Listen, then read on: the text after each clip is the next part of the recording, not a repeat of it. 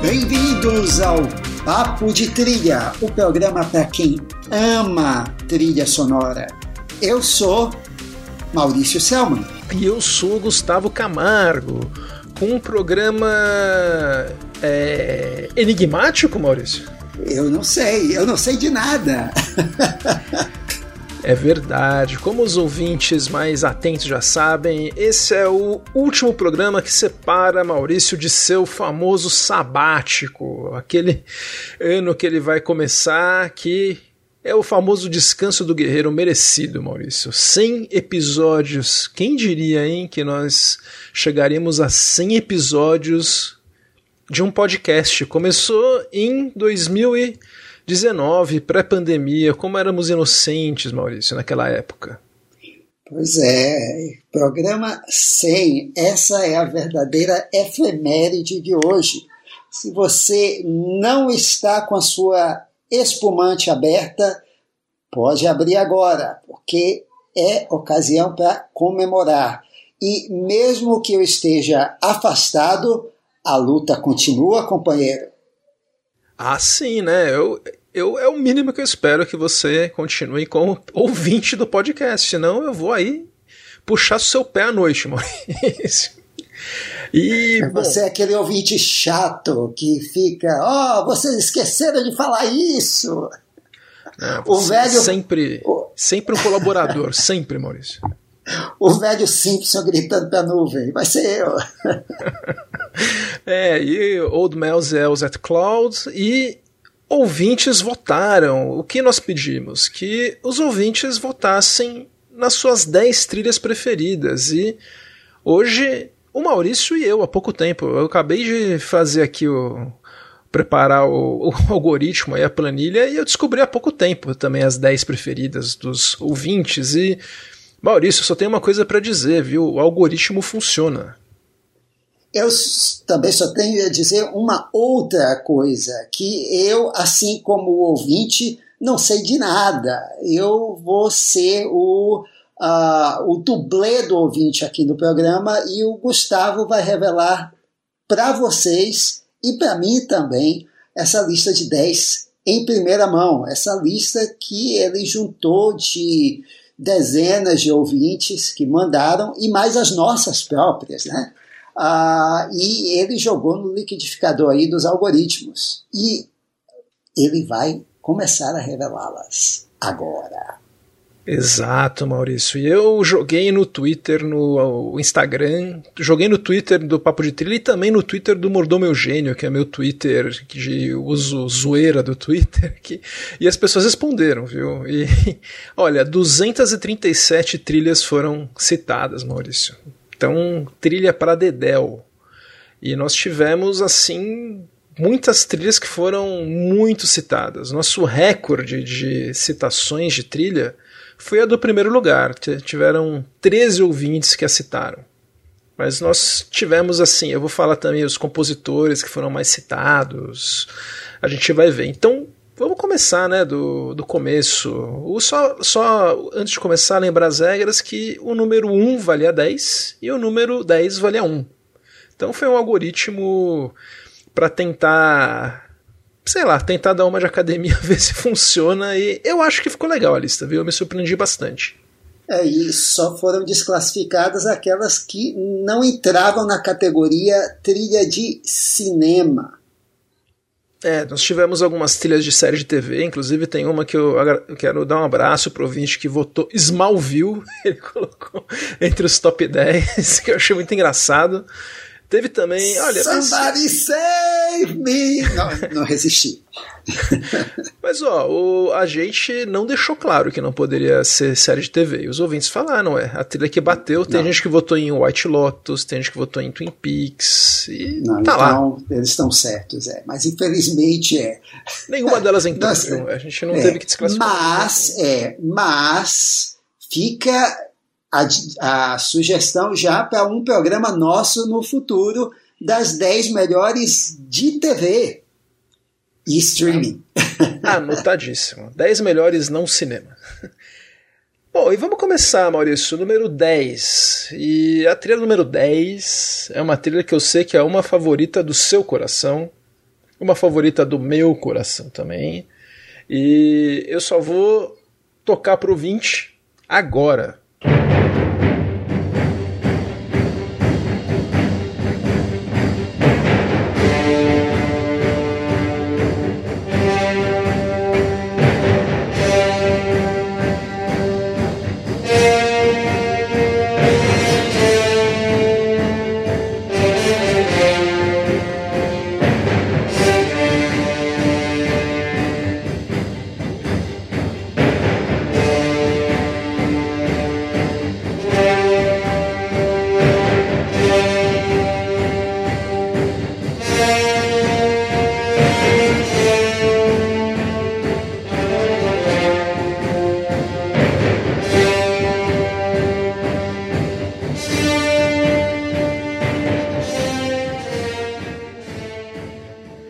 Maurício, eu só preciso falar uma coisa, Maurício. É pancadão.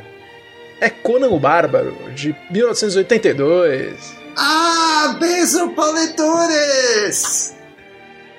Maravilhoso Beijo Poledores, que como compositor recebeu 46 votos. Foi o nosso oitavo compositor mais votado. Ficou no top 10 também dos compositores. Se juntou com, a trilha, com alguns votos que ele recebeu pela trilha de Robocop também, Maurício. Maravilha, boa lembrança. E é a trilha do filme de ação pela qual todas as outras trilhas de filme de ação e aventura modernos têm que se nivelar. Né?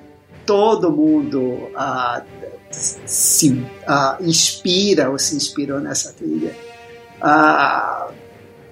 agora o Gustavo está tocando aí o tema principal né, do Conan, mas Guerreiros de Kron, a orgia, a, a, o tema de amor, o tema romântico, tem tanta, tanta faixa inesquecível nessa trilha. É difícil escolher uma.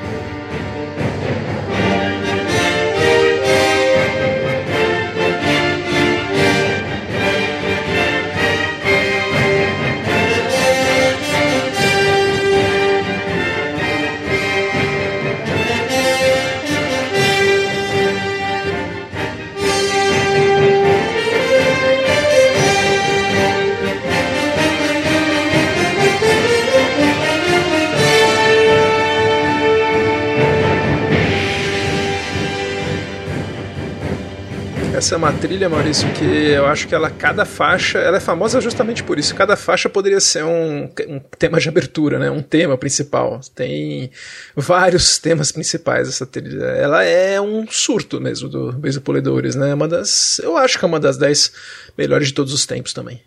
Épica, envolvente, uh, um estilo, né? Que foi imitado uh, muito depois. Uh, ela faz uma ponte né, entre a coisa mais clássica do Steiner, Victor Young, etc., e a sensibilidade mais moderna né, dos filmes de ação que vão surgindo junto com Schwarzenegger ali na década de 80. E como você disse, como diria, parafraseando a personagem lá da Glória Pérez, cada faixa é um flash. Total. O, esse, a gente falou com detalhes dessa trilha no nosso episódio número 24, que foi. A gente lançou em 17 de outubro. O episódio justamente em homenagem a Base Poledores, ou Sociedade dos Compositores Mortos. É conhecido como episódio que eu gravei quando eu estava com Covid, Maurício. É, e curou Desde o Polidoro escurou, Gustavo. Pode acrescentar é. aí, entre as curas de Covid. O Corona viu essa pancadaria aí e falou: aqui eu não me crio. Foi embora. E assim, eu, eu adorei que a, quando entrou aí no, no top 10 dos ouvintes, só mostra como nossos ouvintes têm muito bom gosto. E uma coisa também. Começamos bem, claro, começamos bem, hein? É, demais. E o nosso voto valeu tanto quanto o do ouvinte, né? Não teve Sim. jabá, não, viu? Tava lá e eu vou dizer que eu votei nela. Ela tava aí no meu top 10, nem lembro agora em que ordem tava, porque meu top 10 muda todo dia, mas ela tá sempre lá, do Cora. Você não uh, teve, não, um, mudou a sua lista algumas vezes, e dois, depois que você fechou, você não se arrependeu de ter deixado alguma de fora? Ah, muitas, muitas. A cada trilha que eu ouço nova, eu falo, ih, essa eu devia ter colocado, mas eu já aprendi a desapegar de, de, listas, assim. Eu acho mais legal como elas mostram o momento, né? Então, naquele momento, meus votos foram aqueles. Daí, como eu falei, né? Amanhã já são outros. E tá preparado para o nosso, para nossa nona trilha, Maurício? Não. Então também. Não tenho a mínima ideia. Então também eu vou falar. Dá uma dica, é uma dá uma dica, que... dá uma dica.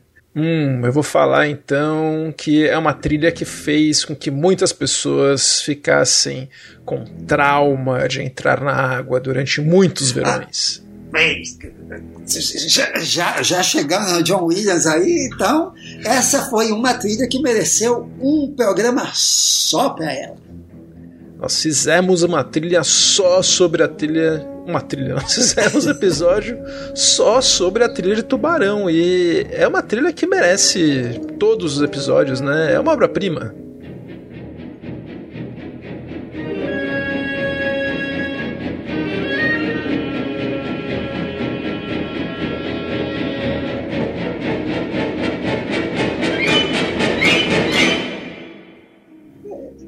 Outra, outro tema clássico.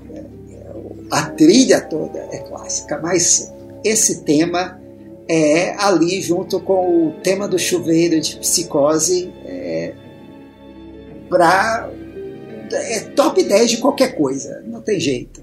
Embora não seja, eu acho que não seja a melhor do John Williams, mas tá lá, né, entre as cinco melhores. É, não tem como contestar, eu acho, essa trilha, porque, aliás, até quero falar uma coisa. Nós estamos gravando aqui logo depois do, da entrega do Oscar, e é uma trilha, essa do John Williams, que são duas notas, né? Que, que dá essa ideia do Eu já sei pra onde vai isso. Não, e são duas notas que estão lá para representar o tubarão, uma máquina assim assassina que é, o que o Jones faz com essas duas notas, ele vai modulando ela, elas, né, durante a trilha, ele coloca contrapontos nela, ele faz um uso tão criativo da tuba por trás dela, ele faz o diabo com essas duas notas. E agora a gente teve uma trilha que são três notas, né? Nada de novo no front do Volker Bertelmann, que ele poderia, aliás, é, é um som bom, ele pegar três notas, né, para representar a agressividade da guerra. Ele até usou um órgão, né, que é um instrumento da época. A ideia é boa, mas a trilha é isso, não evolui, não sai nada. São essas três notas e acabou. Eu acho é um engodo essa trilha, sinceramente. Não é uma trilha, é uma faixa. Nem uma faixa, né? É um ringtone. Pois é, eu fico. Eu, eu, sempre tenho muito cuidado. A gente falou do Old Man Yells at Cloud, né? Então, tem histórias famosas, né? De, por exemplo, nos anos 60, quando o Oscar começou a ficar mais moderninho, que as pessoas assim, os velhos, né? Tipo Bob Hope, assim, que apresentava o Oscar, ficava achando, ah, esses filmes aí novo são ruins e tal, ficou cagando na trilha do Butcast que ganhou tal, ficava. Então eu fico preocupado de eu não estar tá ficando esses velhos que, pô, uma trilha nova, uma trilha que tem um som aí diferente do que a gente está acostumado, ter ganho o Oscar. Mas eu acho que é uma trilha ruim real, assim. Não, eu olha, sou... Gustavo, é, não, eu, eu, eu aqui eu vou uh, confortar você. Uh, a gente aqui já falou, já elogiou tanta trilha uh, com som novo, de compositor novo, interessante, com soluções intrigantes para um filme inteiro com leituras originais para o filme inteiro, coisa moderna mesmo. Então, não, Gustavo, você não está ficando velho. A trilha não é uma trilha. A trilha, entre aspas, de nada de novo no front. É, e já que é um programa sem roteiro mesmo, até eu gostei que você falou isso, porque eu fui ver aqui as. Eu lembrei disso agora. A sabe qual é a nossa trilha mais bem avaliada na, na história do programa, até hoje? Joias Brutas, do Daniel Olha Lopati. só. Que é uma trilha nova, moderna, né? Que tem Sim. um som legal. Sim. Que... Então, essa trilha que a gente queria ver ganhando Oscar, não essa bosta aí que ganhou esse ano e que. e que, credo, que, ver... que, que fundo do poço. Mas assim, Oscar de trilha sonora é o 7 a 1 eterno e. essa trilha do John Williams, que é o nono lugar, ela ganhou o Oscar, no Maurício. Olha que tempos bons, que, que legal. Pois ela é. ganhou o Oscar de trilha sonora. Era, era uma década, quer dizer, ali por aquela, aqueles 10 anos, o John Williams ganhava quase tudo, né?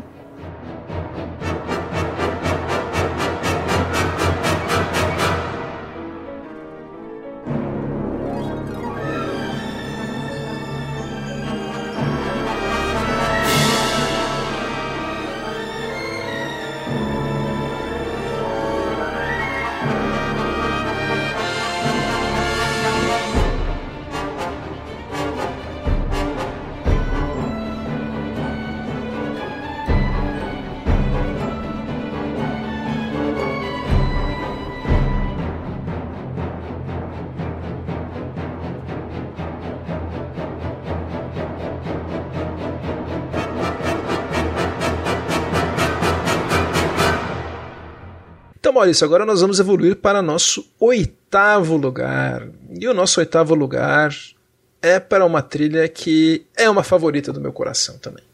Eu queria muito, eu não votei nela, mas é porque eu não, não ouvi ela antes de fazer a lista. Porque se eu Ah, diz assim, eu, eu votei nela. Eu, nossa, eu não tenho. Não me lembro. É, foi muito voto, Maurício. Não tenho de cabeça. Então, não tem outra dica, não? Tenho. É uma trilha de um filme que fez muita gente chorar numa cena final incrível. Ela é responsável por eu, eu ter me acabado de chorar quando eu assisti. É uma trilha daquelas. E é do Gente. nosso compositor que foi mais votado. Teve mais votos que o John Williams. Nossa! Ah, e agora? E agora, José? Deu branco, deu branco. Dá- É, é uma trilha que é sobre o amor pelo cinema, Maurício. É a trilha Ah, do cinema só pode ser a, a Noite Americana? Não, é Não, cinema não é paradiso. Cinema Paradiso, Maurício. Poxa, Maurício. Ennio Morricone.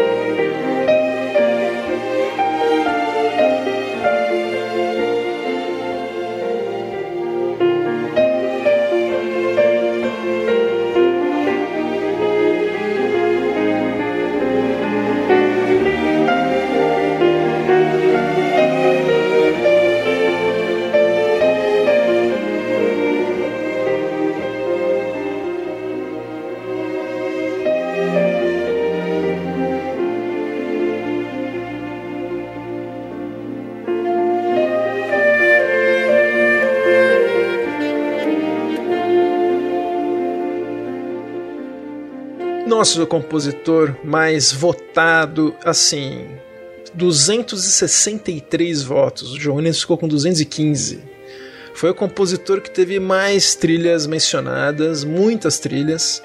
E ele tem essa coisa de não ter franquia, né? Então teve muita gente que lembrou. Ah, tudo bem, tem a, a trilogia Era uma Vez, tem a trilogia é, dos dólares, mas também teve Os Intocáveis que entrou, teve também A Missão, teve muitas, muitas. Da, muitos votos para outras que eu não vou falar para não dar spoiler, que entraram ainda, né? Mas é Ennio Morricone. E essa trilha é, é uma das trilhas mais singelas dele, né? Ah, e essa cena aí, todo mundo chora feito um bebê. E agora foi bom você mencionar, porque se eu fizesse a, a minha lista hoje, entrava a trilha de A Missão. que tem uma cena ali também que eu me acabo de chorar toda vez que toca a música. É, eu fui bem, bem certinho. A missão ficou exatamente em 11 lugar, viu? Uh, quase. Quase. Quase. Quem Talvez se eu tivesse votado nela, agora eu me sinto culpado. Foi você, Maurício. Mas daí você ia tirar Cinema Paradiso, né? Ia ficar. É, tava entre não, as duas, né? Não, e a gente, eu já ouvia, que já li, né? Quando a gente recebe mensagem, tem muita menção, né? Para Cinema Paradiso. Ela é bem querida dos nossos ouvintes. É minha também. Eu queria aprender a tocar piano só para tocar esse tema do Cinema Paradiso, que eu acho lindíssimo, lindíssimo a progressão dele. E uma trivia dessa trilha, Maurício. O tema de amor foi composto pelo filho do Ennio Morricone, o André Morricone. Que lógico que o pai dele deu aquele verniz, né? Que o pai dele adaptou, usou na trilha, mas é um tema lindíssimo também.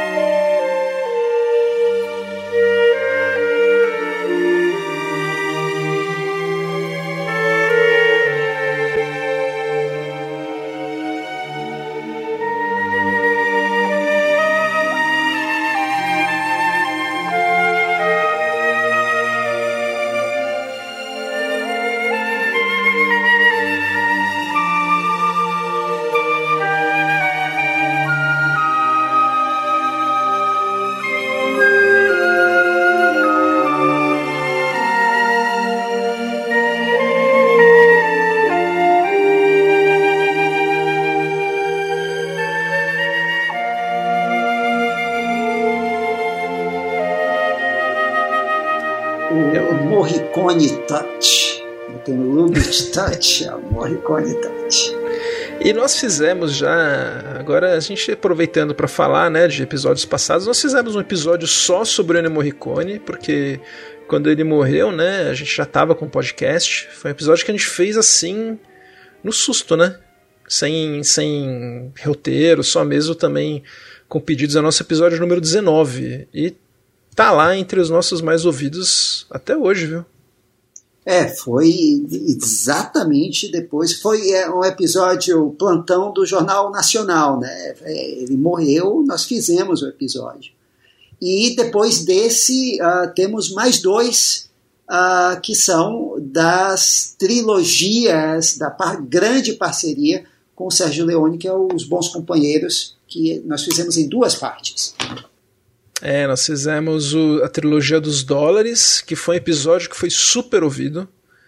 Teve uma das nossas maiores audiências, né? E daí depois nós fizemos a trilogia Era Uma Vez, que tem daí Era Uma Vez no Oeste, Era Uma Vez na América, o Era Uma Vez na Revolução. E que foi um episódio que foi pouco ouvido, Maurício. Eu nunca entendi porquê, viu? É estranho. então, os dois episódios foram muito menos ouvidos do que o episódio em homenagem a ele. Não, o, a trilogia dos dólares foi muito ouvido. É, o, a trilogia Era Uma Vez, o episódio 85, que foi pouco ouvido. Eu achei muito curioso, e acho que é um dos nossos melhores episódios. Que eu acho que a trilha do Era Uma Vez no Oeste, Era Uma Vez na América e o Era Uma Vez na Revolução são lindíssimas Sim. e cheias de detalhes. Eu acho que é um episódio que merece ainda ser descoberto. Tá lá na nossa rabeira de episódios menos ouvidos e eu, eu acho, que é um, acho que é um belo episódio. E Ennio Morricone Ennio Morricone, né? Ouvinte, você que está nos ouvindo, afinal, ouvinte, esta é a sua chance de uh, ouvir esse episódio. Eu juro que não vou falar mais a palavra ouvir, que é um, é um episódio com algumas das melhores trilhas da carreira do Ennio Morricone, que sabe do cinema.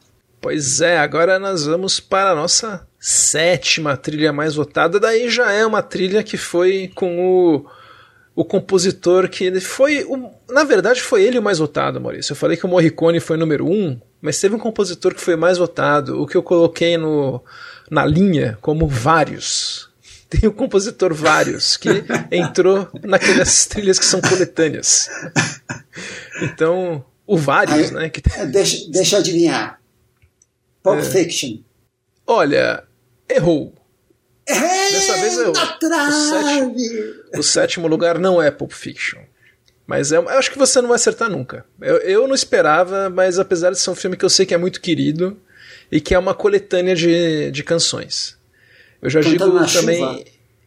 Não, é mais novo, é do começo dos anos 2000. O Forrest Gump foi um que quase entrou, que uhum. exemplifica o que nós chamamos de método Robert Zemeckis, de escolher trilhas, né?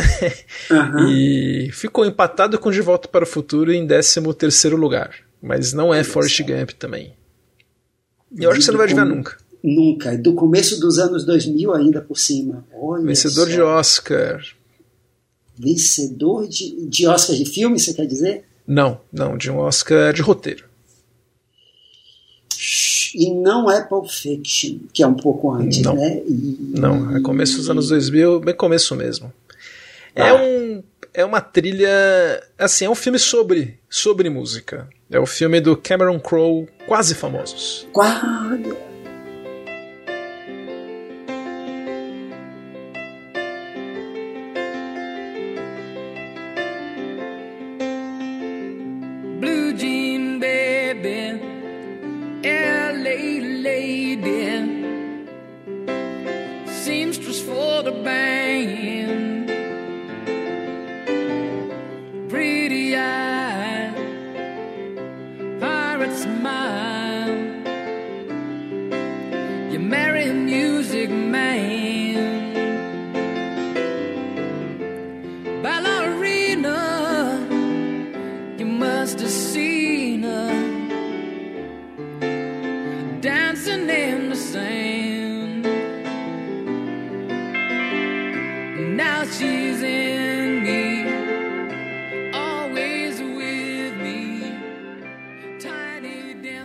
Né? Eu, assim, não lembrava que esse filme era tão querido. Completamente e... inesperado, assim. Os ouvintes amam esse filme, ele foi muito votado. E chegou, chegou um momento que ele estava em primeiro. Caramba. Daí acabou caindo aí pra sede, no final acabaram esquecendo um pouco dele, mas esse era dos mais lembrados. E eu acho que tem muito a ver com o tema do filme, né? Que é sobre os bastidores de uma viagem que o jovem Cameron Crowe, né, no filme é outro, faz com essa banda de rock Stillwater. Por exemplo, tem o uso da música do Elton John, Tiny Dancer, que acho que é uma das mais marcantes, que eles cantam todos no ônibus, a gente está ouvindo aqui.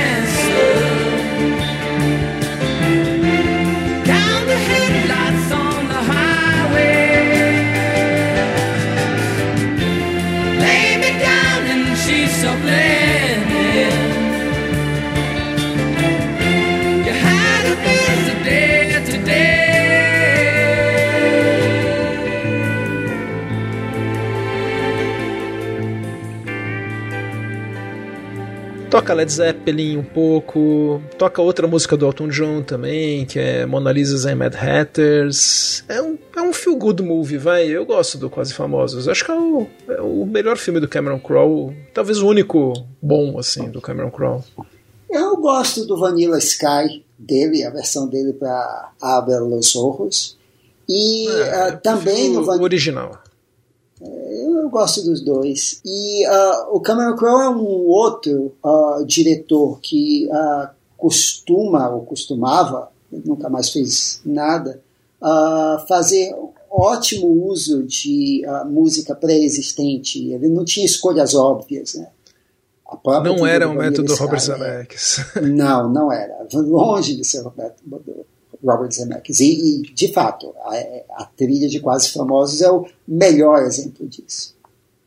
É, ele começou como roteirista, né, daquele filme Picardias Estudantis, que é muito louco, muito legal, esses filmes de, de high school, assim, é dos mais legais.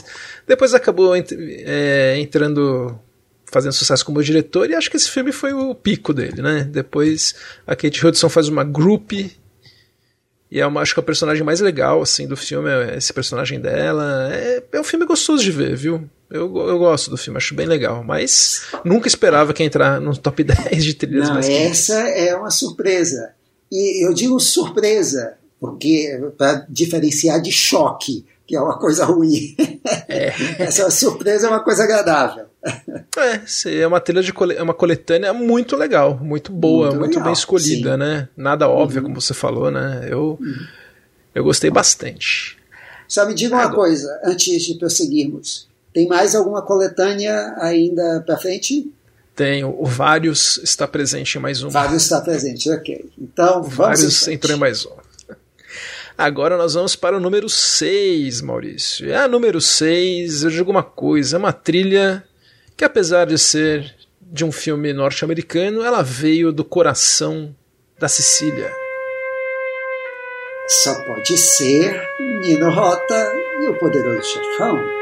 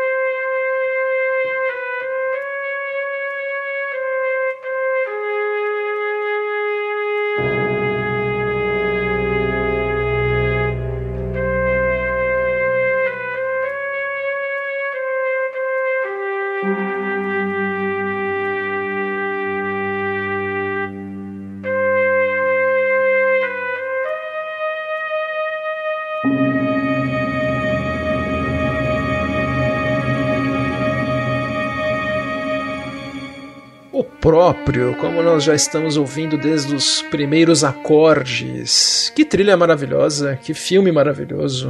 É. Eu acho que não podia ficar de fora. É uma das melhores trilhas mesmo que eu já vi no filme, né? Nota 10 de 10, né? Não tem. Eu acho que não tem nenhum defeito. É, contamos histórias e mais histórias dessa trilha e da, dos outros chefões no programa só para elas. Nosso episódio número 73, nós falamos das trilhas do Poder do Chefão de todas, todos os filmes da série. Do Chefão 2, spoiler, é melhor ainda. E que foi a que deu o Oscar para ele, né? Exato. E é um filme querido também de muita gente, né?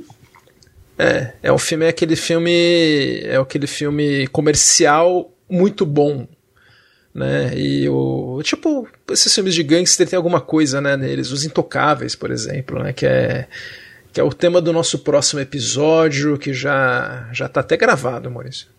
Uh, será sobre a trilha dos intocáveis. Eu ainda não ouvi, eu ainda não ouvi, hum. mas minha minha mulher, minha filha ouviram, adoraram. O próximo sou eu. Mas assim, né, o que falar do que falar da trilha do Poder do Chefão, né, que é, é, nós falamos, fizemos um episódio só sobre ela, né? E eu queria falar que o Nino Rota ficou, foi o nosso quarto compositor mais votado. Ele entrou também com algumas trilhas do Fellini, a Marcor, 8,5. Então, tá lá representado o Nino Rota, top 5 compositores mais votados. Muito legal, né? É, e também, além de uh, ele ter ganhado a menção nesse programa do uh, Seu Poderoso Chefão, quer dizer, a maior parte do programa foi sobre ele, claro. Também tivemos um bons companheiros, né, com o Fellini uh, e o Rota, né, uh, e que falamos de, de todas as trilhas que ele fez para o uh, diretor italiano. Sim, é nosso episódio número 20, Maurício. E esse tá até hoje no nosso top 10 de trilhas mais ouvidas. Não imagino por quê. pois é, o pessoal, graças a Deus, o pessoal adora Nino Rota. Fico muito feliz porque nós também, né? É bom quando, quando bate, né? É. E, e, é um detalhe, uma, sempre uma boa curiosidade, a gente contou no programa do Chefão, é que o, o tema né, não é uh, original, ele uh, fazia parte, é um pastiche que o Rota fez de um tema que ele já tinha feito uh, ali na década de 50 uh, para o filme italiano, mas que ele reaproveitou, e por isso que o filme, né, a trilha, essa trilha clássica não entrou, né, foi desclassificada ali para o Oscar. E, as, e, o meu tema favorito dessa trilha nem é o tema principal, o, a Polônia, é o tema do Michael.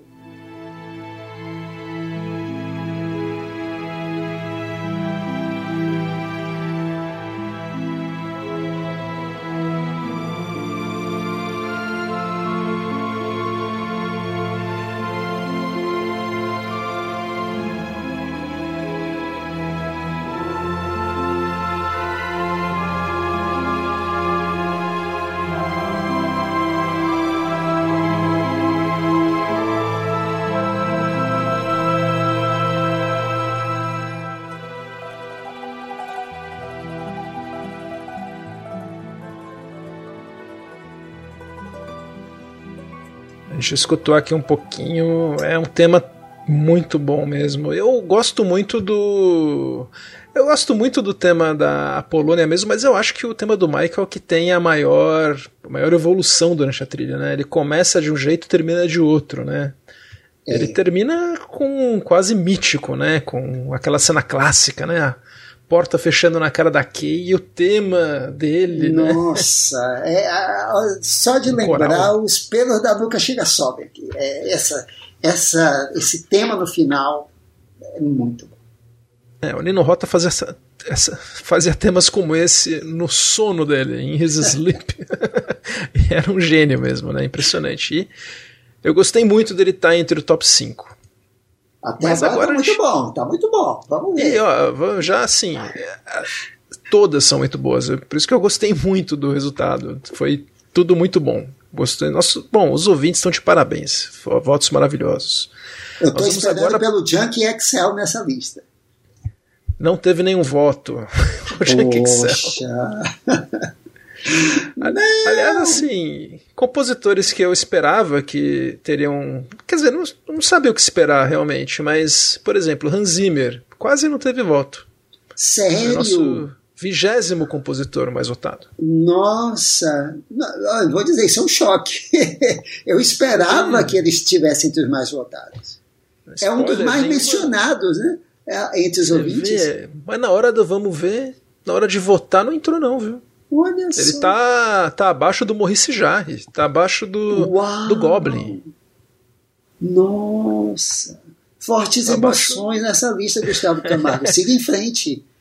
Sim, ó, vou falar o nosso. Um compositor que não entrou nenhuma trilha dele entre as 10, mas ficou entre os 10. É o décimo compositor mais votado, John Barry. Ok. Ah, engraçado. É, é, é, o contrário do Oscar, né? Que o, o, o diretor de melhor filme que não é indicado. é o oposto aqui. Mas tá lá, foi lembrado sim. É a nossa trilha número 6. É uma trilha de um compositor que já foi falado aqui e que não, não tinha como só ter uma trilha dele, né? É a segunda trilha dele, né? A primeira foi Tubarão. E agora é. Quer chutar qual a trilha do John Williams que entrou aí, Maurício?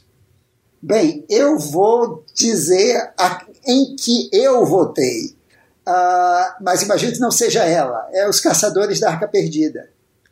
Não, ela foi, é, foi muito votada também, Caçadores da Arca Perdida, né? Ficou quase, ficou no top 20, mas foi a trilha de ET, o extraterrestre.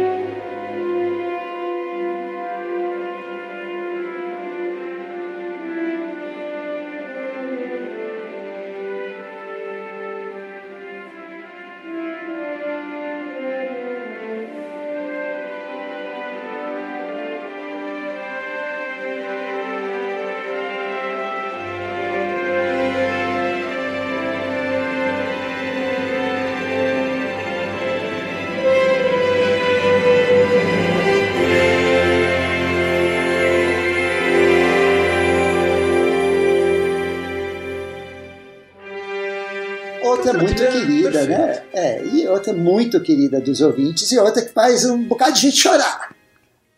É, é trilha de chorar. Inclusive, a, o som que eu pus aqui pra gente começar é o final devastador para crianças, né? Assistindo. O John Williams pega pesado, sem pena, né? Medieval com as crianças. Cruel. Cruel. E, assim, o ET, a gente fez agora, né, um, um episódio só sobre John Williams e Steven Spielberg, mas nós já tínhamos falado dessa trilha no nosso episódio John e Jerry, que é um dos nossos episódios mais, mais divertidos, eu acho. Que é comparando a carreira do John Williams e do Jerry Goldsmith, né? E lá a gente comparou a trilha de ET com a trilha do Viagem ao Mundo dos Sonhos, o Explorers, do Joe Outra Dante. trilha maravilhosa, é. Ah, maravilhosa. Isso, ah, só uma correção que não foi um episódio sobre o William Spielberg, foram cinco, né?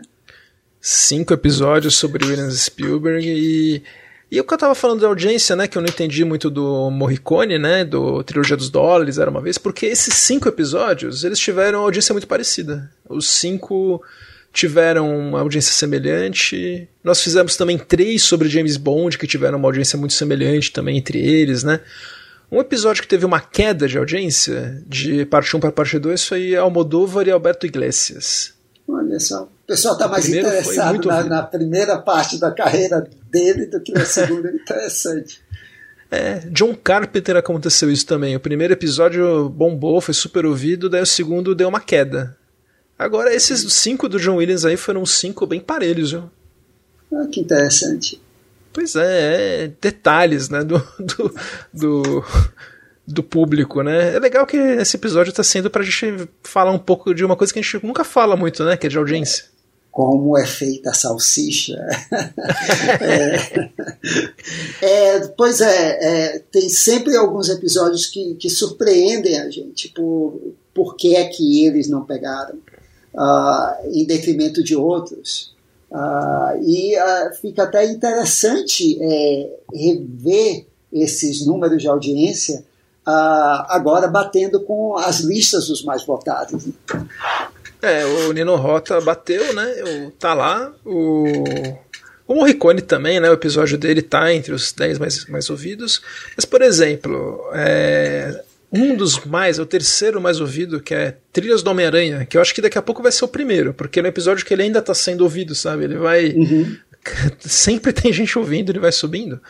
Não, ninguém votou, ninguém votou em nenhuma trilha de nenhum filme do Homem-Aranha. Então acho que é, é, são, assim, é, um personagem querido, mas trilha, as trilhas são ótimas, eu gosto das trilhas do Homem-Aranha, a gente falou isso bastante no episódio, episódio 68, mas não ficou nenhuma aí entre as 10, mas também não era para ficar, né? E uh, os do. Já que você está falando do Homem-Aranha, e os, uh, o episódio que vocês fizeram, eu não estava nele, o episódio sobre o Batman. Ah, o episódio do Batman, deixa eu ver aqui já, que ele também não foi aquele, ele tá no nosso top 20. Ele hum. é o hum. nosso, na verdade, 22 mais ouvido. Mas. Ok, não, foi bem, então. Desses de franquia, o, franquias, né? Os nossos, o mais ouvido é do Homem-Aranha. Mas daí tem outros aqui, quer ver? A franquia. Ah, o mais ouvido é o nosso segundo mais ouvido, que é o Star Wars, né? A franquia ah, que mais sim. bombou. E é o segundo é, episódio. Curioso. É o episódio 2 que a gente fez, que o áudio tá péssimo. Nossa, é, é um episódio que a gente achou assim Caos. que ia ser um desastre. Porque o áudio tá uma porcaria. E, o, e é o segundo mais ouvido. Que bom. Obrigado, gente. Eu não tenho coragem de ouvir de novo, viu? é. Lembra que tinha uma faixa que ficou o som muito ruim, daí a gente teve que gravar o nome da faixa por cima. Era uma faixa do Ataque dos Clones. É, Zen nossa, the é. Assassin, uma coisa assim. É, ficou é um negócio bem filme do Ed Wood mesmo. ficou total filme do Ed Wood. E, ó, uma, uma trilha, uma franquia, a franquia do chefão bateu a do Batman. Uma que eu achei que ia ser muito escutada e que tá lá atrás de franquias, é a menos escutada. É Jurassic Park. A gente fez um episódio só sobre ela, né? O episódio 81. É uma injustiça. É. Top Gun também não foi tão bem assim. Matrix, eu por algum motivo achei que ia bombar. Matrix também não foi tão bem assim. Ficou bem atrás de Batman e Homem-Aranha, por exemplo, e do chefão. De franquia não tem jeito. É Star Wars, Homem-Aranha e Poder do Chefão. As três que bombaram mais aqui. Aqui eu vou, vou chutar aqui a, o Homem-Aranha e o uh, Star Wars tem. Uh, eu acho que a gente pegou ouvintes que não são ouvintes costumeiros da gente. É, eu acho que ah, sim. Porque eles não têm é, é, podcasts ou gente falando muito da música desses filmes. Então, eu acho que aí pegou. É, o curioso é que o, do Homem-Aranha, né, a gente tem essa coisa que chama taxa de retenção, né, que é o que as pessoas, o quão as pessoas ouvem do episódio, né? Uhum. E ele foi muito escutado, beira os 90% a taxa de retenção dele. Então, mesmo quem veio, que não era ouvinte, a maioria ouviu até o final. Uhum. E são episódios longos, hein, Maurício? Nossos episódios, diz aí. Sim. Teve, é, teve episódio aí que a nossa, a nossa montadora Thelminha teve mãos de tesoura, que é o Gustavo, é. na verdade. É mais uma personalidade do Gustavo. Vestido que nem o Michael Caine, vestida para matar. Eu me visto de Thelma e corto sem dó, na verdade. Mas blocos inteiros. É, teve, trabalho. Teve, blocos inteiros a gente é. falando. Acho que se a gente não cortasse, nossos episódios todos seriam uma média de três horas. Daí, não, é real isso, porque tem as músicas, né, que a gente vai contar. Isso, então... é. é. Não, porque tem episódios que só a gente falando dá mais de duas horas. É praticamente um programa do saudoso Fidel Castro. não, discursos longos é uma coisa que a gente falou desde o começo, né? A gente queria que os episódios não fossem aqueles longos, né? A gente não. sempre falou mal de podcast de mais de duas horas né, entre nós. E cuspimos e caiu na nossa cara. Não, mas, mas aí a gente corta, corta, corta, corta da carne, navalha na carne, assim.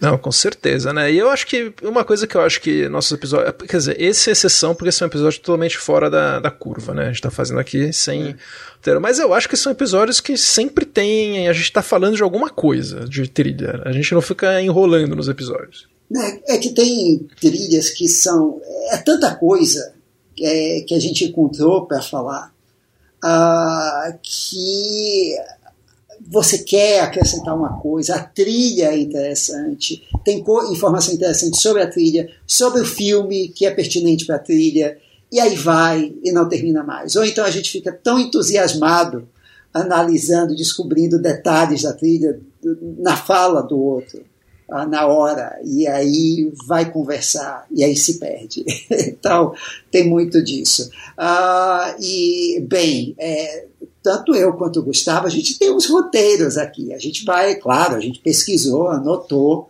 É, eu gaguejo um bocado, mas eu tenho tudo anotado aqui. Porque às vezes eu lembro de outra coisa. Aí é que você vê que ah, na conversa que a gente vai lembrando, poxa, tinha uma coisa que eu vi, eu não tinha achado interessante o suficiente, mas aí agora, bem, é bom a gente falar. Lembrei. Isso. É, e como na idade que a gente, que a gente está, a gente não lembra muito bem. Então. é, é eu, eu, sem, a, sem a minha colinha não sou ninguém, viu? Eu me perco até Ah, Maurício, vou sentir, vou sentir falta, viu? Você, esse sabático, você dá um jeito nele, hein? Eu, é, eu vou fazer que nem o Alec Guinness, que aparece fantasma assim nos outros filmes lá do Obi-Wan. Nossa. Eu tô fazendo agora uma. Eu tô revendo os filmes do rock, né? Que eu vou. tô preparando um episódio da série rock né, pra frente. Ah. Daí, a ideia deles pro Rock 5 era o Burgess Meredith, o Mickey, apareceu como fantasma, tipo o Jedi. Juro por Deus. Esse cara iam, iam meter essa, meu. Bem, podia Mas... colocar o Burgess Meredith, então, agora que já tem a tecnologia, né? Coloca ele para aparecer no Creed 4. Imagina ele, um ciborgue, Mickey.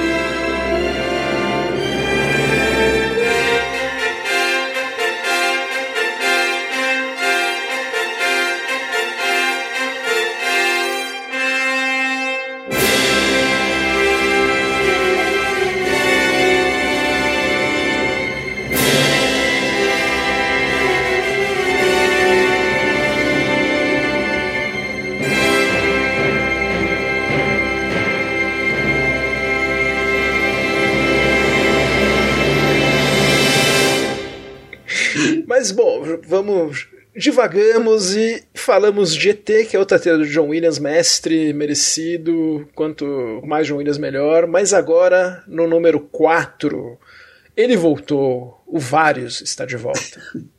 e não é Pulp Fiction. é Pulp Fiction agora.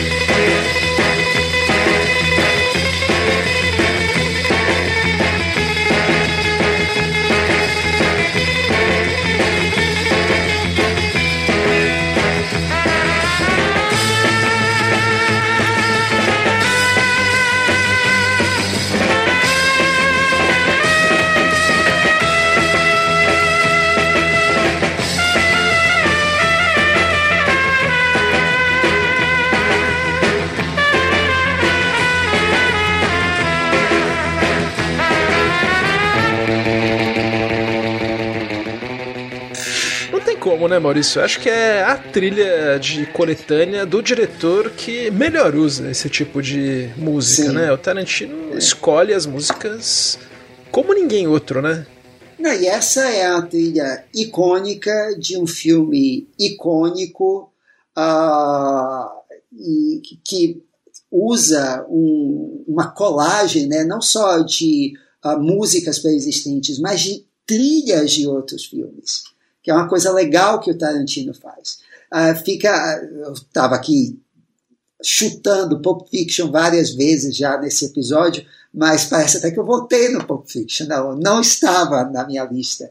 E uh, teve uma que uh, do Quentin Tarantino que eu deixei de fora. Eu tenho certeza que não vai estar aqui nos próximos uh, da lista, mas que para mim pessoalmente é mais querida que essa, que é a de Jackie Brown. Across 110th Street is a hell of a tester. Across 110th Street, pimps try to catch a woman that's weak. Across 110th Street, pushers won't let the junkie go free.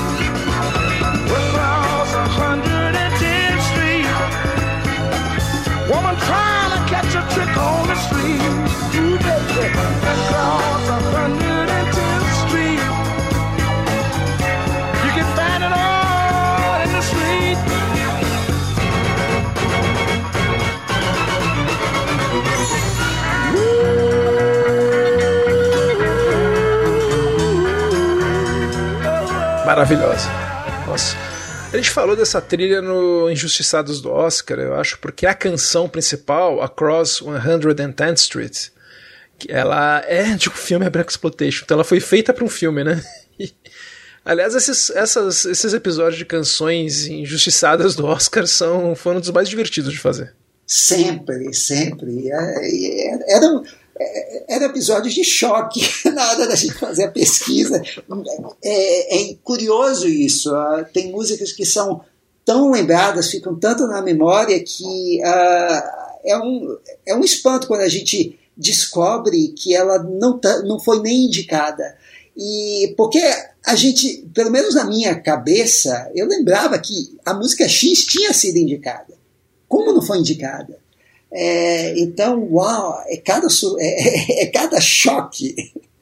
Não, é, como esse programa vai ser modo aleatório mesmo, eu descobri essa semana uma que eu falei, não, eu vou anotar, porque não é possível, para um próximo episódio, né? Porque depois a gente esquece, né? Sabe Isso. aquele filme trash da. Não é trash, mas é um filme guilty pleasure, vai, da Penny Marshall, do time de beisebol, uma equipe muito especial? Sim. Tem uma música que a Carol King fez, que seria para os créditos finais, que é Now and Forever, que chama. Você sabe qual é essa música? Sei.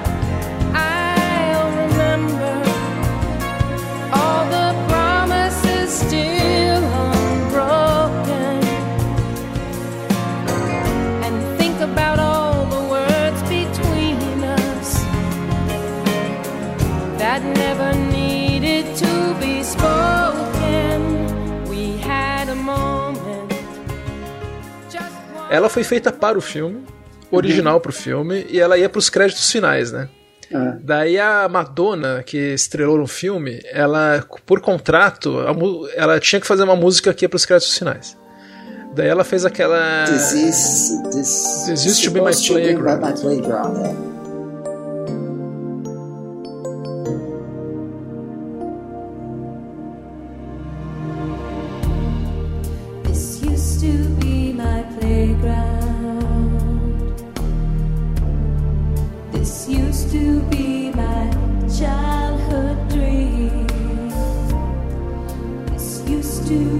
the place.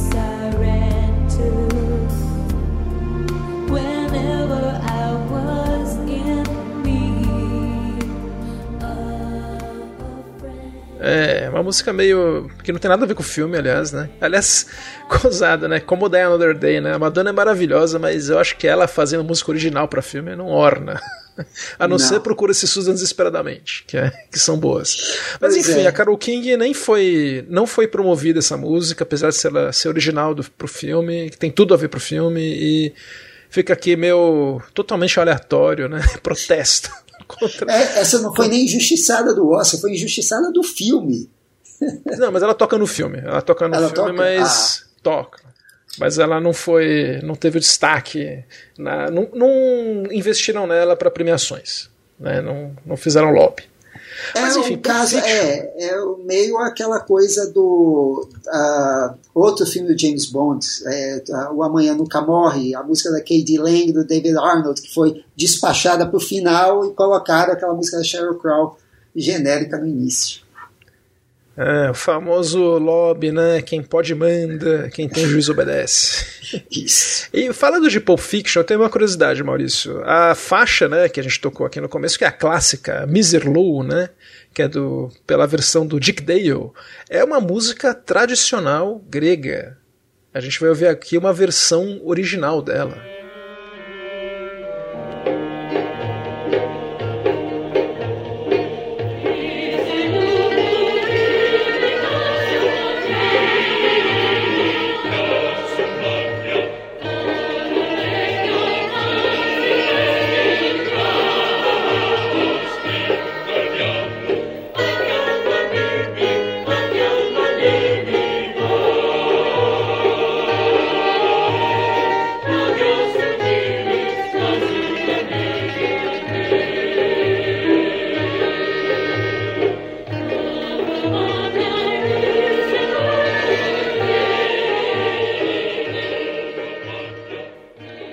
Aí, né? A gente tá ouvindo uh, esse coral grego cantando Miserlu, Miserlu, que é composição, composição anônima, ninguém sabe quem compôs, mas tá lá e teve essa versão, né, de várias que, meu, aqueles créditos subindo lentamente, né, na tela, o som dessa música e depois diminuindo, é muito eletrizante, cara. Eu vi esse filme no cinema, eu acho que umas quatro, cinco vezes. Foi um dos filmes que eu mais vi no cinema, eu levava amigos para ver. Foi uns poucos filmes que eu fiz isso.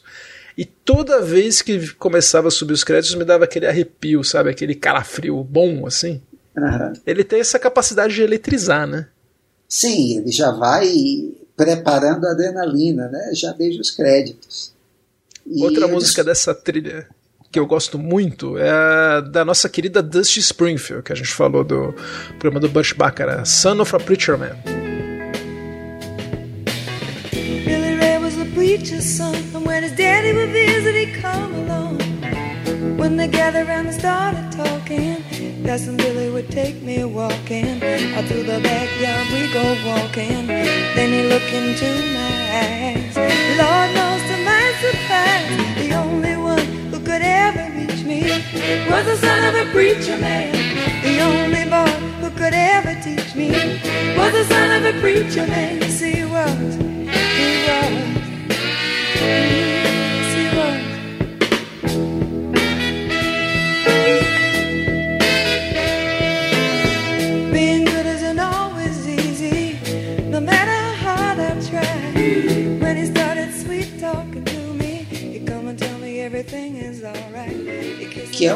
Outro standard dela, essa música. É, e eu desconfio, Gustavo, como você, é, tem um bocado de ouvintes também que assistiram no cinema múltiplas vezes. É, foi um filme que. Eu fico muito feliz do Tarantino ter vendo esse filme. Parece que é uma... ele tá fazendo coisas tão diferentes hoje, né? Ele não ficou se repetindo, né? Ele poderia fazer aquele filme mil vezes, né? Um filme passado em Los Angeles, nos dias de hoje, com múltiplas histórias que se conectam. E a carreira dele foi indo para Ele fez outros filmes, né? Ele fez filme de guerra com o estilo dele, fez esse maravilhoso Era uma Vez em Hollywood, agora que é muito bom. Fez Os Oito Diados, é uma carreira muito louca. E o próximo filme dele vai ser sobre a Pauline Kael. Maravilha, exato. Tomara uh, que a escalada para interpretar seja Mary Streep, porque ela, uh, inclusive, se parece fisicamente hoje com a Pauline Kael. Mas acho que é a Pauline Kael nos anos 70. Então, é assim, mas eu desconfio que vai ser tanto quanto a, sobre a Pauline Kael quanto o Era uma vez em Hollywood era sobre o Charles Manson, sabe? Acho que hum. ela vai ser pano de fundo de alguma outra coisa que nós não sabemos ainda o que é. é mas, se a Mary Streep já foi até com a Catherine Graham, tá em casa. Aí, também. Ela foi a Catherine é. Graham The Post. Coloca a mulher, velho, fica o lobby. É, o Harrison Ford, 80 anos aí, tá sendo rejuvenescido aí no, no filme do, uh, do novo Sim, Indiana Jones. Indiana então, é, então não tem essa desculpa. Uh, e é, ele deixou, o Tarantino ele deixou os, os filmes de gangster ultraviolento para o Guy Ritchie fazer. Virou, deixou para deixou para concorrência. Maurício, eu falei então, acho que está na hora de a gente falar do nosso top 10 compositores aí mais votados. Falar de um que não entrou no top 10 aqui, nenhuma trilha dele, mas eu tô sentindo falta, você deve estar tá sentindo falta. O nosso querido Jerry da galera. Ele tá lá, ele foi lembrado sim, ele foi o nosso sétimo compositor.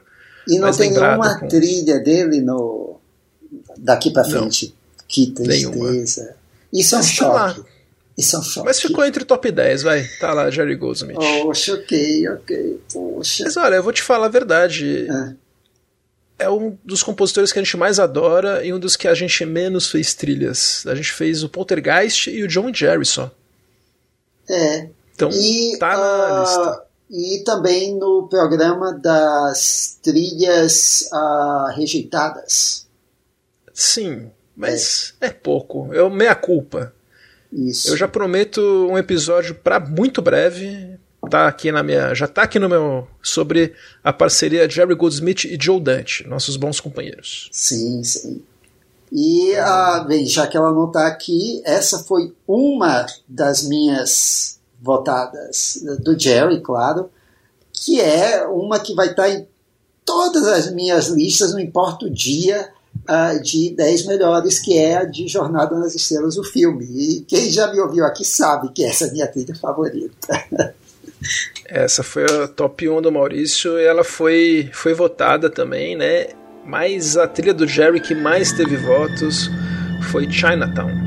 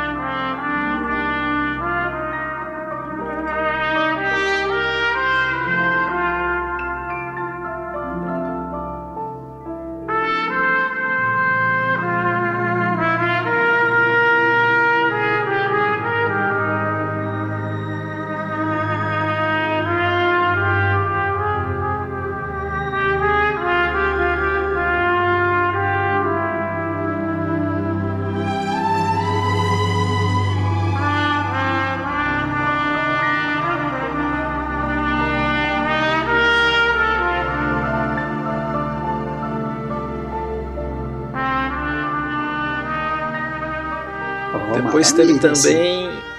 É, depois teve também a Profecia. Ah, que foi a segunda mais Oscar, sim. Maravilhosa, professor. Surto de trilha. Uma trilha. é um surto, né? e daí depois sim, Star Trek, que também, quando nós fizermos um episódio só sobre Star Trek, né? Que vai ter também. Inevitavelmente quero fazer. Daí falaremos bastante sobre Jerry. Mas agora tá no top 3, Maurício. Nossa terceira trilha mais votada, medalha de bronze. Vai para o top 3, vai para uma trilha que tem, tem 3 no título. E não é de volta para o futuro 3. Não.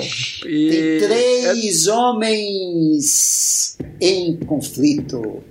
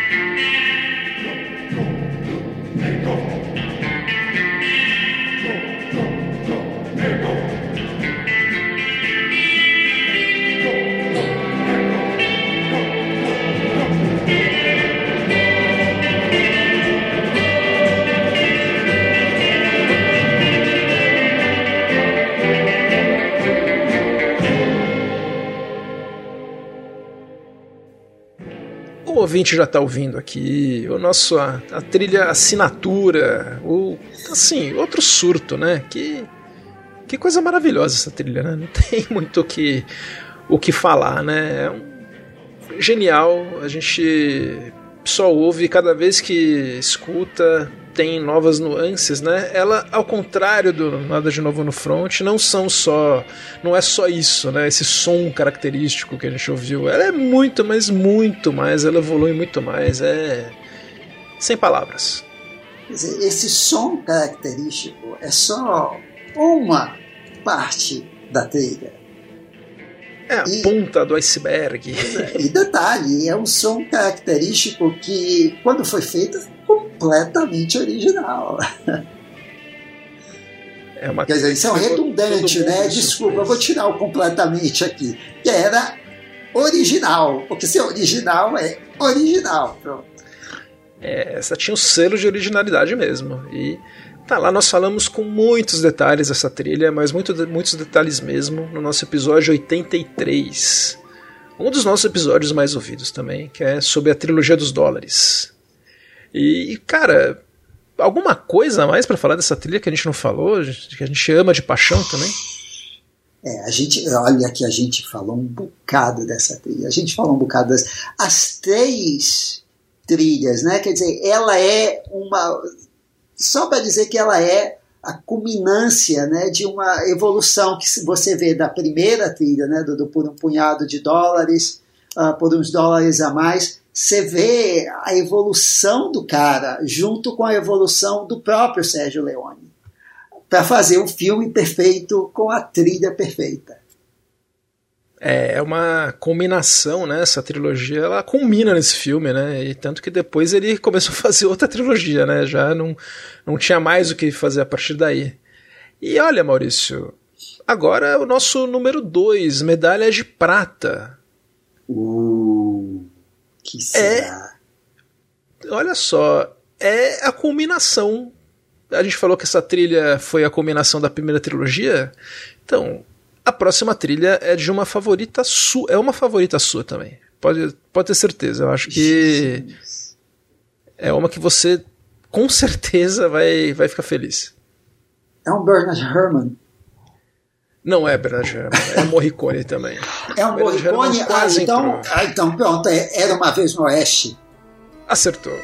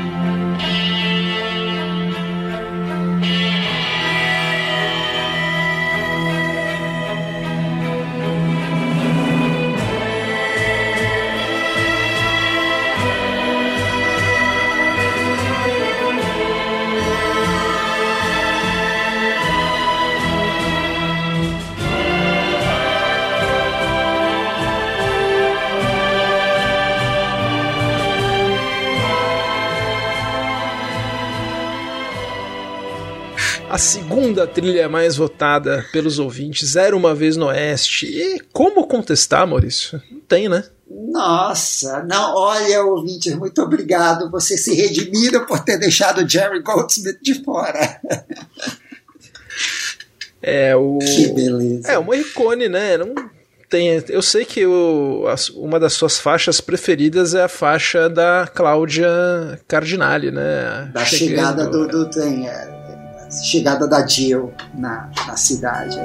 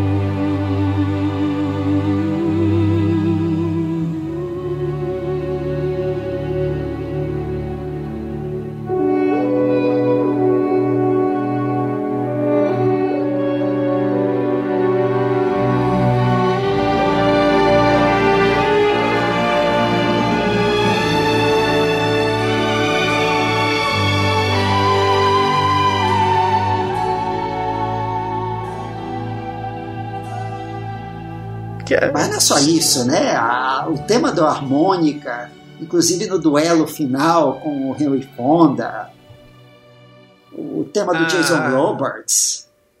A gaita tem vida própria, né? A gaita é um personagem, né? Além de ser trilha, ela também é personagem. É, é, é um. É, eu acho que dessas trilhas todas, quer dizer, com exceção de Tubarão, é, eu acho que é como Tubarão, até mais que Tubarão, em que a trilha ela é essencial para o filme. Uh, bem, como Tubarão, é. No Tubarão, a, é, aquele som, aquelas duas notas, elas sinalizam que está vindo né, a, o monstro, mas aqui a música é essencial. É, ela, é, indica o sofrimento do personagem do Charles Bronson ali. A, e também, é, na hora da vingança dele, a, a trilha sinaliza o fim, a, ela dá, ela injeta emoção ali de um jeito que só as imagens sozinhas não conseguiriam. Assim, é uma coisa mesmo de fusão ali. É, é, é perfeito, é perfeito. A integração trilha e tem música diegética também fantástica. Né? É, a trilha completa, né? É uma das obras-primas do Morricone, né? Foi o compositor mais votado, né? Uhum. O segundo compositor mais votado, John Williams, como eu já falei. Sabe quem foi o terceiro mais votado? Bem, é um que a gente não, não apareceu aqui ainda. Um, Carter Burwell, não, não pode ter sido. Nino Rota não, não foi. Nino Rota foi o, o quarto. Ah, eu, assim, eu acho que tá top 3 compositores da história do cinema mesmo. Não é Georges Delerue. Não, vou. É Bernard Herrmann. Nosso ah, ok. É, ah, certo, ok. Ah, foi um. Não, mas peraí. Então teve vários. Teve uh, Ennio Morricone, John Williams, John Williams e Bernard, Bernard Herrmann. Ok, ok, ok. Quarto, Nino Rota. Então, porra, nossos quatro compositores mais votados pelos ouvintes, puta lista de respeito, hein? Sim, sim. E o Morricone, quinto, Williams, Herman. Vai, vai, até o décimo, vai até o décimo dos compositores. Não, o quinto eu não vou falar, porque o quinto. é, é dessa, da, da, número um. É, a, é o que tem a trilha mais votada. Daí, ok, ok. Então tá. Então, quero estragar. É, então agora é aquela parte do Cidade Alerta que você vai dizer quer, daqui ó, a pouco, assim. depois dos comerciais, a gente. Vou pular, vou pular o quinto, vai mais votado, né? Okay. Compositor. O é. sexto, Jerry Goldsmith. Hum. Sétimo, Basil Poledores. Ok. Ah, não, não, peraí que eu pulei. Não foi o oitavo? É, não, o, o quinto é o que eu vou pular. O sexto foi o Alan Silvestre. Olha Também essa. é um compositor muito querido. De uhum. Volta para o Futuro e Forrest Gump, viu? Forrest uhum. Gump eu desconfio que ele entrou junto com o Vários. Com a com Vários, é. Aí ele entrou na força do Vários. Porque, ele entrou na força do Vários. É, eu, eu co colocaria disparado uma cilada para Roger Rabbit aí, muito, muito acima do Forrest Gump. É, não foi. Ele entrou mais pelo Forrest Gump pelo De Volta para o Futuro, viu? Não entrou por nenhuma trilha da Marvel, não. Aliás, nenhuma trilha da Marvel foi votada. Olha que curioso. É, nenhum... é, é, realmente, né? Tem alguma que se destaca muito? Não. Ah, é assim, de, seria talvez a, a do Daniel Elfman, né? Para o, o Homem-Aranha, que, mas que não é no, no cânone, né? Oficial é, da Marvel. Aí você tem, é, tem as trilhas do, do Goranson, que é o Pantera Negra, que todo mundo São gosta, ótimos. mas assim, parece que não é, é, não é coisa assim que as pessoas têm carinho, elas é, de ser uma coisa assim que toca uma memória, né? É, as pessoas ad, admiram, mas é como assim um cristal bonito, é assim, é, não tem, é, eu diria minhas prediletas são ali o Brian Tyler, Homem de Ferro 3. Uh, sim, é, a melhor faixa de encerramento é do, do Brian Tyler pro Homem de Ferro 3. É fantástica, né? É fantástica, né? Uma coisa meio Havaí 5.0. Né? é muito boa. uh, a trilha do, do primeiro Homem-Formiga é legal. Dos três é legal. É, mas do, eu acho do primeiro assim mais uh, divertida. Ela é mais divertida. É, mas... Não, todas as três são legais. É, mas é, não tem assim alguma que você diga, nossa, essa trilha é do coração. É, é, porque, por exemplo, o Thor, vai, o Thor tem cinco filmes e cinco compositores, não, quatro compositores que o Michael Giacchino fez as duas do Taika Waititi, mas é. cada um daí trazer o seu tema, daí acabou não tendo uma unidade, assim. É. Mas enfim, né, estamos divagando. O, depois do Alan Silvestre foi o Jerry Goldsmith, depois o Base Polidores, ah, o Base né? Polidori, sim. O nono você nunca vai imaginar. É um que eu não imaginava também. Ray Cooder. Olha só! Cooder é de Paris, Paris Texas. Texas. é, eu não ia dizer encruzilhada, não. Tinha que ser Paris, Texas. Mas também teve muito voto para encruzilhada, cara. Olha teve só, encruzilhada foi que, lembrado. Que muito. beleza. Quase que foi, viu? Eu falei que eu achava que ia entrar uma época também, mas daí acabou outros subindo mais, mas tanto que ele ficou nos top 10 mais votados. É, ficou, do... é, ficou, lá o coral lá daquela canção do filme Pick Me Up, uh, Pick Me Up, mas você não pegou a música. o John Barry em décimo e o Howard Shore em 11, muito pela okay. força do Senhor dos Anéis. Sim. E o Goblin em 12. olha, do... fãs do Dario Argento, olha, comparecendo em peso. Mas agora vamos revelar, né? A nossa trilha mais votada. E o trilha... quinto compositor da lista, um compositor oculto. Nós já fizemos um episódio sobre ele, Maurício, só sobre ele. É um compositor e... que a gente adora e que a trilha foi a trilha que nós mais falamos. Foi a trilha que a gente mais falou. Eu estava vendo aqui, ela foi a mais citada pelos ouvintes. Ela foi a que teve o maior número de menções, foram 13, 13 menções diferentes. E nós fizemos já episódio só sobre esse compositor, mas já falamos da trilha em outras ocasiões também. Jesus! Gustavo, são 100 episódios. e não, é, e não, não são os, os, suspeitos de costume. Não é Nino Rota. Não. Ah, não é não é...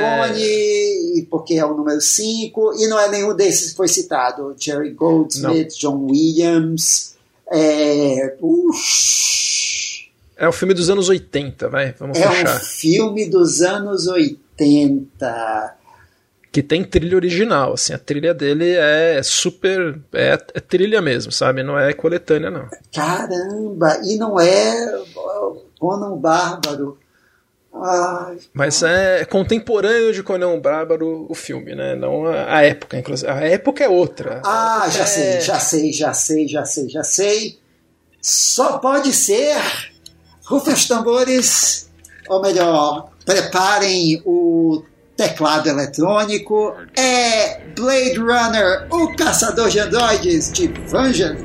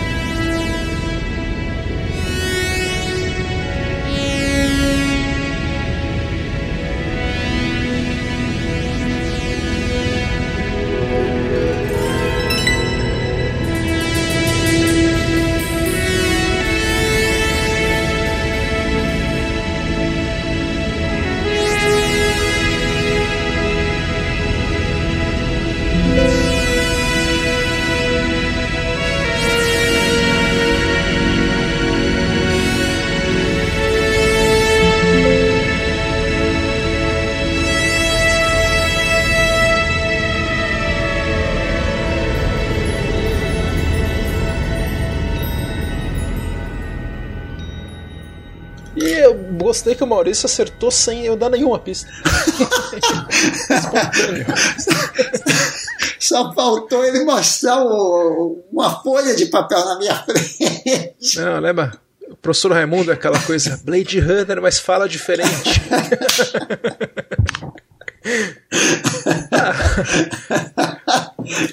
claro, claro, óbvio.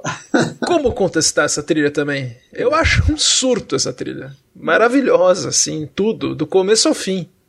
É, olha, Literalmente, o final, é, os end credits mais maravilhosos de todos.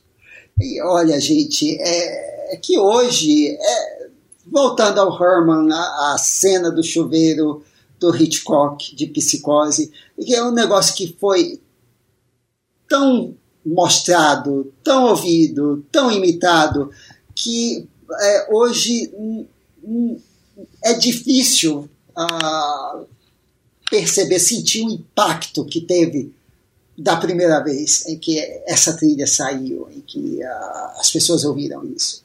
É realmente algo novo. Uh, sim, já tinha tido trilhas eletrônicas antes, mas tudo, o filme, tudo. Uh, quem ouviu aquilo na primeira é, lá, naquela época, quando foi lançado um pouco depois, nossa, aquilo é, ficou para sempre.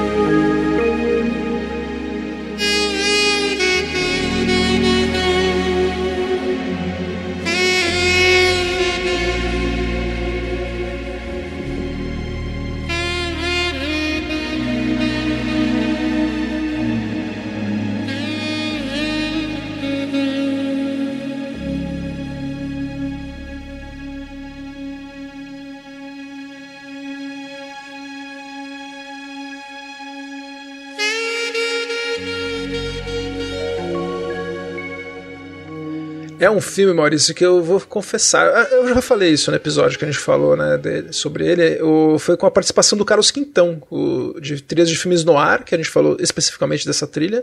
E também, lógico, no episódio do Vangelis. Mas o filme eu, não, eu nunca muito fui muito fã do Blade Runner vendo em casa. Daí eu tive a oportunidade de ver no cinema, num relançamento da versão do Ridley Scott. Mesmo. Uma das versões do Ridley Scott. é, a, a, mais atual, assim. a, da a da última semana, né? No Miss eu vi. E o filme mudou, cara. Esse filme é filme para ver no cinema, viu? O impacto não, é, é gente, olha, tem filmes que. Uh, e eu que sou rabugento de ir cinema. E, eu sou o primeiro a admitir, tem filmes que tem que se ver no cinema. É, eu vi 2001 Odisseia no Espaço na TV uh, primeiro, e, claro, o impacto foi mínimo. Até o dia que eu vi o filme no cinema, numa cópia restaurada, e é outra coisa. Avatar, Blade Runner, esses são filmes que no cinema, numa tela grande, com, cercado de outras pessoas também maravilhadas com aquilo, é, é outra coisa. É, é, e assim, a gente pode ter uma TV grande, ter tudo, mas não é igual. Não, não é. E, não é cara, igual. é uma boa lembrança que você teve. Dessas trilhas de coletâneas, né? Nenhum voto teve 2001. Olha só. Zero votos. Total de zero votos. Mas, Procura, assim, né? é, e pelo que você uh, falou aí, a, a maioria das trilhas votadas é dos últimos. é do último quarto de século, tem algumas da década de 80. É, é, mas tem a do, a do Morricone. É, são, é, são os outliers, né? Aí é, são os. A mais antiga é Três Homens em Conflito, que Isso, é de 66. É. E que são trilhas é, é, redescobertas depois, especialmente porque foram uh, sampleadas em uh, grupo, grupos musicais. Uh, então, quer dizer, elas estão sempre presentes, né? Também tem isso. Agora eu quero fazer uma homenagem a o nosso terceiro compositor mais lembrado pelos ouvintes, que é o Bernard Herrmann, que por questões do algoritmo também, ele acabou não entrando, mas ó, por muito pouco ele não entrou com Psicose, foi a 12 mais votada, ficou oh. atrás de A Missão, por muito pouquinho. Uhum. Daí logo na sequência, a minha preferida foi a que eu votei número 1, um, que é Um Corpo, corpo que, que, Cai. cai. que eu amo essa trilha. E logo na sequência, surpresa, Taxi Driver também. Quase, Olha, quase lá. Maravilha. Ficou super bem votada, viu? Pois é.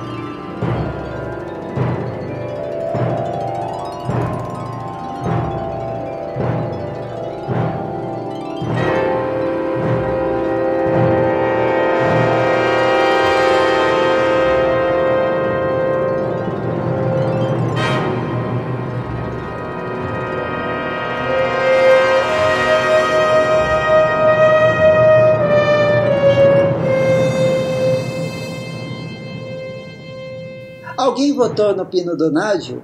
Agora que você falou em. Não, ele não, não teve oh, nenhum voto. Ninguém lembrou. Mas eu garanto, eu garanto que eu falando isso agora, tem gente que vai pensar assim, poxa, eu podia ter colocado aquela trilha do Pino Donaggio ali entre os top 10.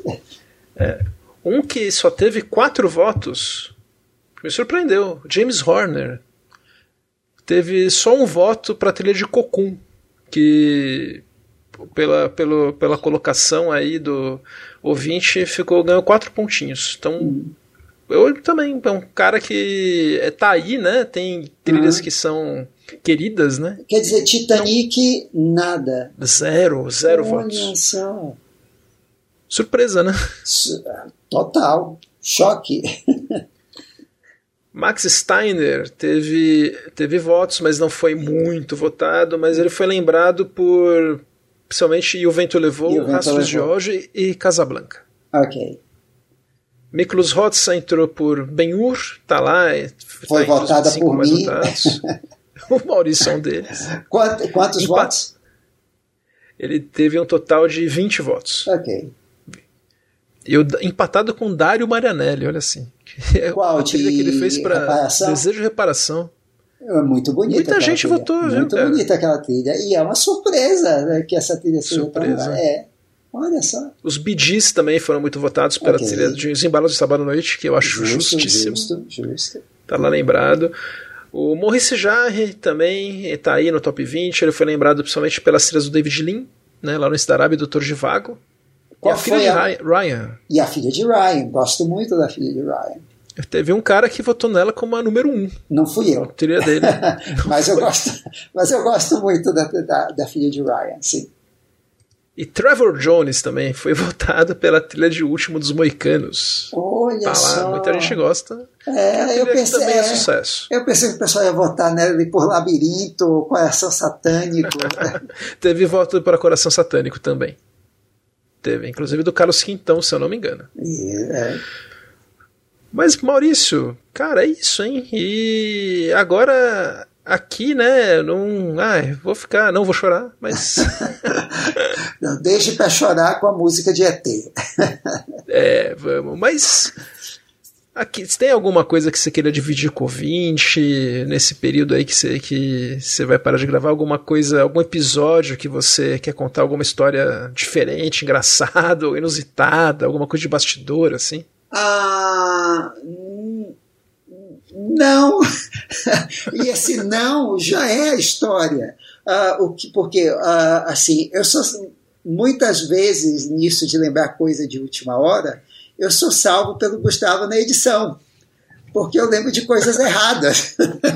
então ele pode fazer um, uma, uma montagem aí, até colocar no ar, de coisas que eu disse que aconteceram e não Maurício, não. Não foi indicado. Não, exatamente. A gente se ajuda, né? Um ajuda o outro. E eu tenho uma história engraçada. Lembra quando eu cortei o nome do, do, do violinista da trilha do filme do. Eu fiquei fulo! Maurício queria me matar, porque estava muito longo o episódio, eu estava cortando na carne. Era o episódio, era o episódio da trilha Terrence do Malick. Terrence Malick, era a trilha de James A Hidden Life. Isso. Maravilhosa, aliás, essa trilha. E o episódio, e foi um dos piores episódios, aliás, de fazer. Porque o Terrence Malick é horrível. Ele vai colocando música de Deus e o mundo. E Aí, mas assim, picotado mesmo, tipo, às vezes até de costurar uma música de um com a de outro compositor. Então, para você identificar isso no filme, é uma dor de cabeça tremenda. É. É, foi um episódio que me, eu já não gostava muito dos filmes novos dele, daí eu peguei uma birra do Terrence Malick. Nossa, é, dá raiva, porque assim, era um para ele, para o Elmer Bernstein escrever para ele uma carta bem mal educada do estilo que escreveu para o William Friedkin quando ele rejeitou a trilha do Lalo Chifre. Talvez assista. Ele escreveu, você falou, Elmer Bernstein, ele escreveu uma carta para Demi Moore uma vez. Ela fez um filme que é a Letra Escarlate, sabe? Sim. Que ela era produtora. Daí ela quis rejeitar a trilha do Elmer. Ele, ela, Daí ele mandou uma carta para ela dizendo assim: Eu tô velho demais e rico demais para perder tempo com você. Grande Elmer, um santo padroeiro das cartas desaforadas. Fez bem. Não, mas é, é esse episódio, pra... e assim, o episódio ficou longo. Foi um dos episódios Sim. que teve que cortar muito. E aí eu, Ah, mas eu, esse aí eu cortei na carne. Cortou. Mas aí, é. aí ele acabou cortando a única coisa que eu tinha dito, Gustavo, não corte o nome, tem que falar o nome do, do violinista. não, não, agora, agora eu vou ser justo, vai. Você não falou isso. Depois que você falou, que eu só percebi que você queria tanto esse nome depois que eu vi a sua reação quando eu cortei. Tanto que depois a gente combinou, eu falei, não, quando tiver uma coisa que você não quer que eu corte de jeito nenhum, você me fala. Que daí eu deixo. Foi. um negócio horrível. Mas foi, mas, mas também foi um episódio horrível de se fazer. Não, foi um episódio doloroso de se fazer. Acredito. Trabalhoso. Acredito. E o mais, acho que o mais, o mais prazeroso de fazer, acho que o que eu mais me diverti foi, eu acho que o de trilhas rejeitadas que a gente falou agora. Eu achei tão legal. E também os que tem convidados. Eu gostei muito do que a gente fez de temas de TV. Esses Com que eu falei Xavier, de. É. Xavier os de quando o Quintão veio, que é um ouvinte querido. Aliás, queria aproveitar e mandar um beijão aí para todos os ouvintes que acompanharam nossa, nossa nos acompanharam nesses 100 episódios, aprenderam aprenderam junto com a gente a fazer um podcast, né? Porque a gente ainda está aprendendo. Não sei se não sei se já sabemos, mas a gente está aí lançando cada 15 dias sem falta um episódio. Nunca faltou.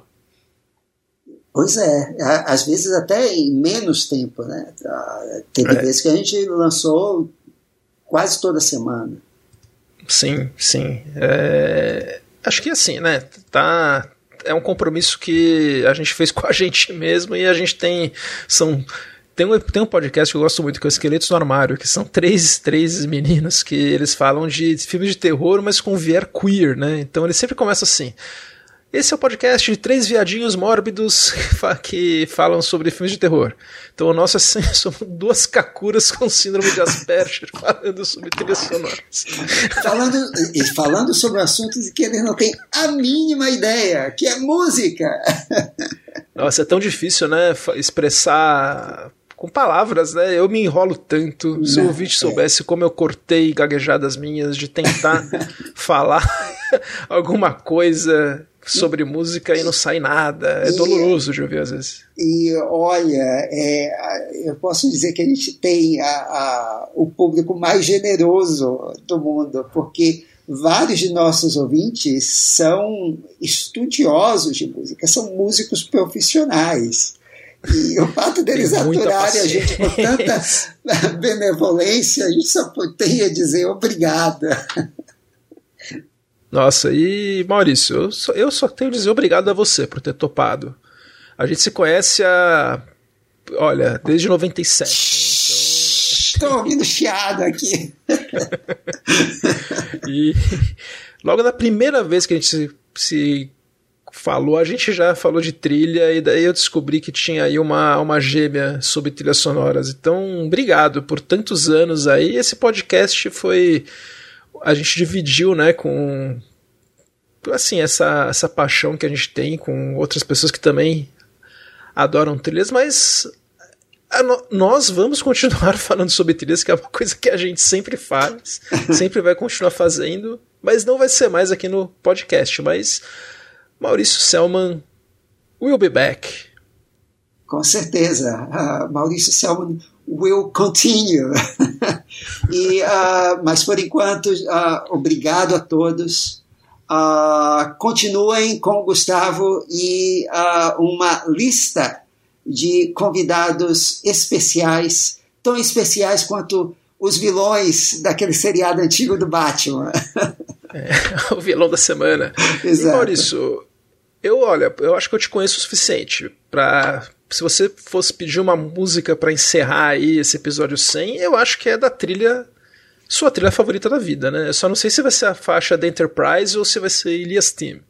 Não, já que a faixa da Enterprise foi tão tocada, eu encerro com o tema da Ilia mesmo.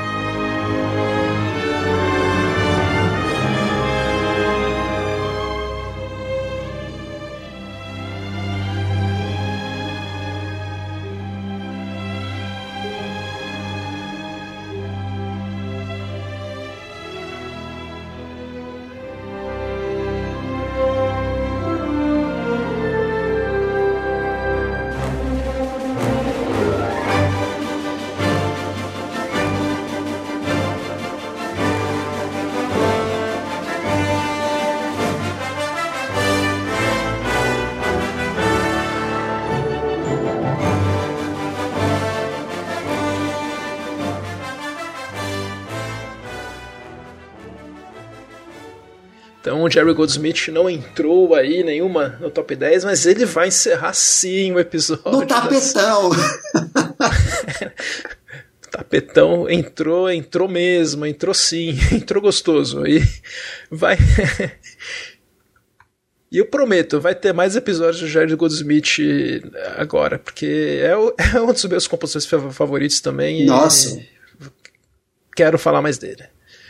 E olha, semana que vem, daqui a 15 dias na verdade, eu vou voltar com a trilha de Os Intocáveis, com o nosso querido Rafael Argemon, o cara da locadora aí. A gente aproveitou e falou também das trilhas de Pecados de Guerra e Missão Marte. Então é mais Ennio Morricone, Maurício. Sim. Estarei ouvindo, estarei ouvindo. Tá lá, essa parceria Morricone de Palma, dois, dois exagerados maravilhosos que se encontraram. Maravilhosos, sim. E é isso, Maurício. Então vamos encerrando por aqui esse episódio 100 e que venham 100 mais. Eu sou Gustavo Camargo. Até a próxima. E vai, Maurício. Eu sou Maurício Selman. Obrigado e até logo.